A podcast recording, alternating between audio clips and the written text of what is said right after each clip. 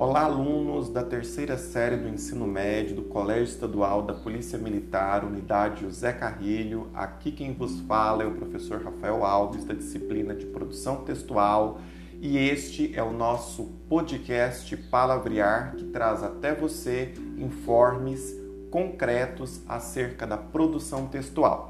Neste episódio discutiremos o gerúndio, o gerundismo e a articulação textual na produção de textos elementares da nossa formação linguística e textual. Né?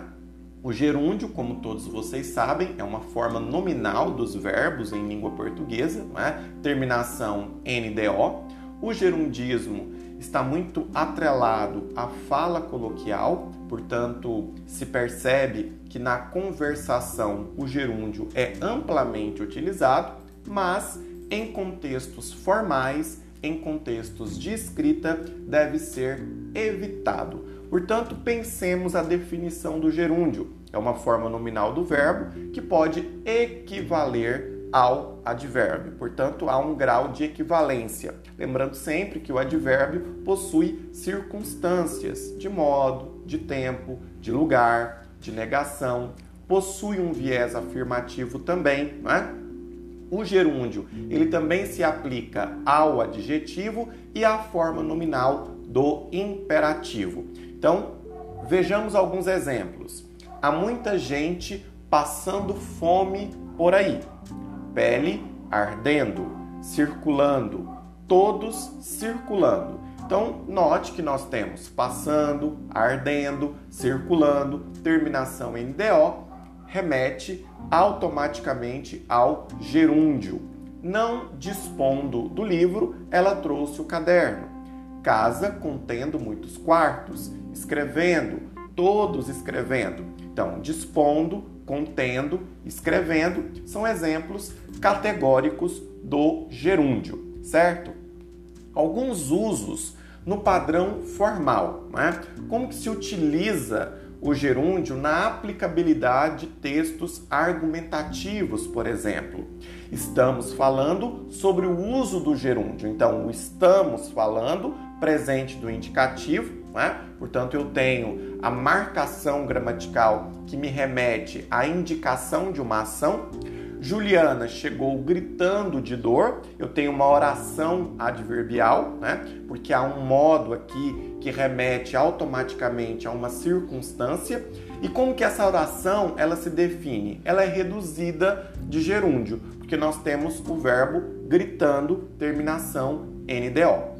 Estive estudando fisiologia para a prova final. Perceba que aqui o verbo já sofre uma modalização no seu tempo e no seu modo, sendo ele pretérito perfeito do indicativo. Pretérito perfeito diz respeito a uma ação acabada que foi transcorrida e o modo indicativo sinaliza que ela está em curso. Devido à crise, estávamos procurando opções. Pretérito imperfeito do indicativo. Então perceba que nós temos algumas categorias gramaticais que tendem a nos auxiliar no reconhecimento do gerúndio. Né? E agora pensemos notadamente no fatídico gerundismo, né? Até aqui nós estamos discorrendo sobre o gerúndio, essa forma nominal imprescindível é, na conversação, é, na depreensão de sentido, mas é necessário que nós destaquemos a problemática do entorno do gerundismo. Então vejamos um texto, certo? Do Hélio Gaspari, que é um dos principais linguistas que o nosso país é, possui, e façamos uma análise acerca do gerúndio. Este artigo foi feito especialmente para que você possa estar recortando, estar imprimindo e estar fazendo diversas cópias para estar deixando discretamente sobre a mesa de alguém que não consiga estar falando sem estar espalhando essa praga terrível da comunicação moderna, o gerundismo. Mais do que estar repreendendo ou estar caçoando, o objetivo deste movimento é estar fazendo com que esteja caindo a ficha das pessoas que costumam estar falando desse jeito sem estar percebendo. Nós temos que estar nos unindo para estar mostrando a nossos interlocutores que sim, pode estar existindo uma maneira de estar aprendendo a estar parando de estar falando desse jeito. A única solução vai estar sendo submeter o gerundismo à mesma campanha de desmoralização a qual precisaram estar sendo expostos seus coleguinhas contagiosos, como a a nível de o enquanto, o para se ter uma ideia e outros menos votados.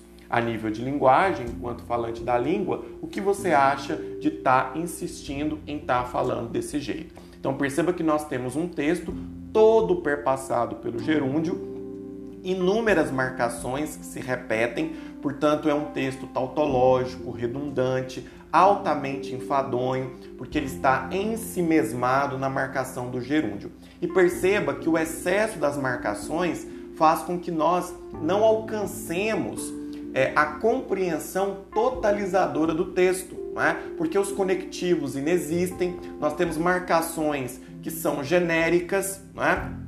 que não exprimem uma percepção é, clara e abrangente do todo. Portanto, esse texto do Hélio Gaspari ilustra de forma muito contundente os problemas em torno do gerundismo. Né? E como tal, a gente tem que pensar o seguinte, né? Como que a gente define esse gerundismo? Né? É esse uso coloquial, portanto, altamente inadequado de acordo com o padrão formal da língua portuguesa. Então nós percebemos que é um equívoco, né? é um erro é, insistir na marcação excessiva do gerúndio. Né? Ele vai acarretar transtornos, problemas. Então vejamos aqui o caso 1. Nós temos o padrão informal. É preciso que você esteja entrando com os papéis amanhã. Então, o esteja entrando é um recorte que assinala para essa padronização informal. Portanto, aquilo que não deve acontecer no seu texto, aquilo que deve ser evitado. Qual que é a análise que se faz? Trata-se de uma locução verbal que equivale ao presente do subjuntivo. Portanto, é necessário que nós transformemos essa locução verbal no presente do subjuntivo. E como que ficaria a padronização formal? Portanto, aquela que necessariamente cabe ao seu texto.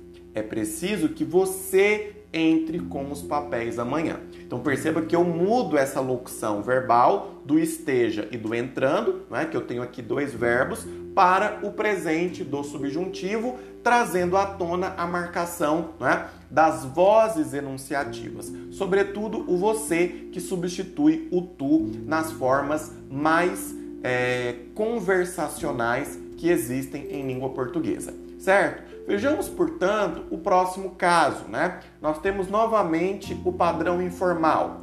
A solução vai estar imprimindo o arquivo e estar deixando sobre a mesa. Note, mais uma vez, na análise que se faz, que nós temos duas locuções verbais aqui, o estar imprimindo e o estar deixando, que se equivale ao infinitivo, né? Que é essa forma nominal do verbo. E por que, que nós podemos é, depreender essa forma infinitiva?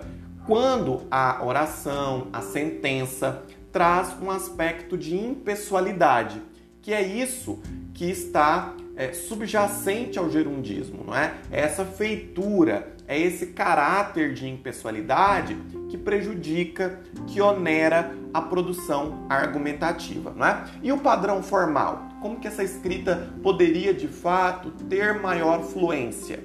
A solução vai ser imprimir o arquivo e deixar sobre a mesa. Então perceba que aqui eu mudo o ordenamento da locução verbal para sentenças isoladas, certo? Vamos, portanto, para o caso 3. Temos novamente o padrão informal. Vou estar enviando o e-mail amanhã. Né? Então, note que aqui eu tenho uma expressão carregada por gerundismo, né? Portanto, o gerúndio ele é equivalente a esse é, futuro do presente, portanto, há uma, uma relação correlata aqui, e nós temos como forma é, correta, de acordo com a prescrição da gramática, vou enviar o e-mail. Enviarei o e-mail. Nós temos essas duas modalidades que são sim possíveis de serem agregadas na formatação e na problematização do texto.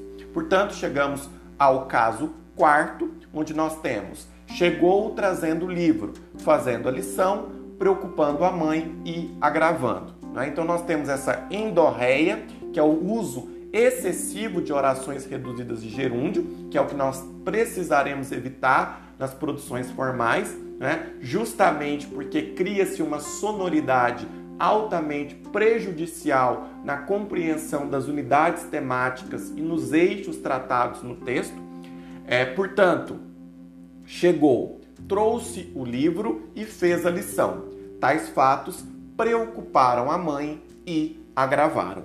Note que nós temos uma escrita altamente perpassada por é, nuances de ah, períodos simples, né? períodos concisos, períodos compactos. A ideia elementar é sempre essa. Né? E agora, como que eu entrelaço o gerúndio com a minha articulação textual? Né? De que maneira que eu posso problematizar isso? As informações veiculadas na primeira página do jornal estavam confusas, gerando problemas de comunicação. Então vamos perceber aqui, né? Não há erro, até porque é possível, no padrão formal da língua, a construção de orações reduzidas de gerúndio. O que nós percebemos é que na fala coloquial, na fala cotidiana, é sim possível problematizar com respeito a isso. Agora, se se pensar na redação do Enem, entretanto, há um problema. Na medida em que uma de suas competências, sobretudo a competência 4, avalia a capacidade do aluno usar articuladores. Posto isso, é possível concluir que seria conveniente evitar o uso de orações reduzidas de gerúndio na redação do Enem, bem como em exames externos, não é? Então, note, as informações veiculadas na primeira página do jornal estavam confusas. Isso gerou problemas. Então perceba que aqui eu estou propondo uma correção, né? Aqui se optou por seccionar a frase problemática e usar um pronome demonstrativo para ligar as orações e retomar a informação veiculada na frase. Então note que a presença do pronome demonstrativo aqui teve uma função estratégica, específica, né?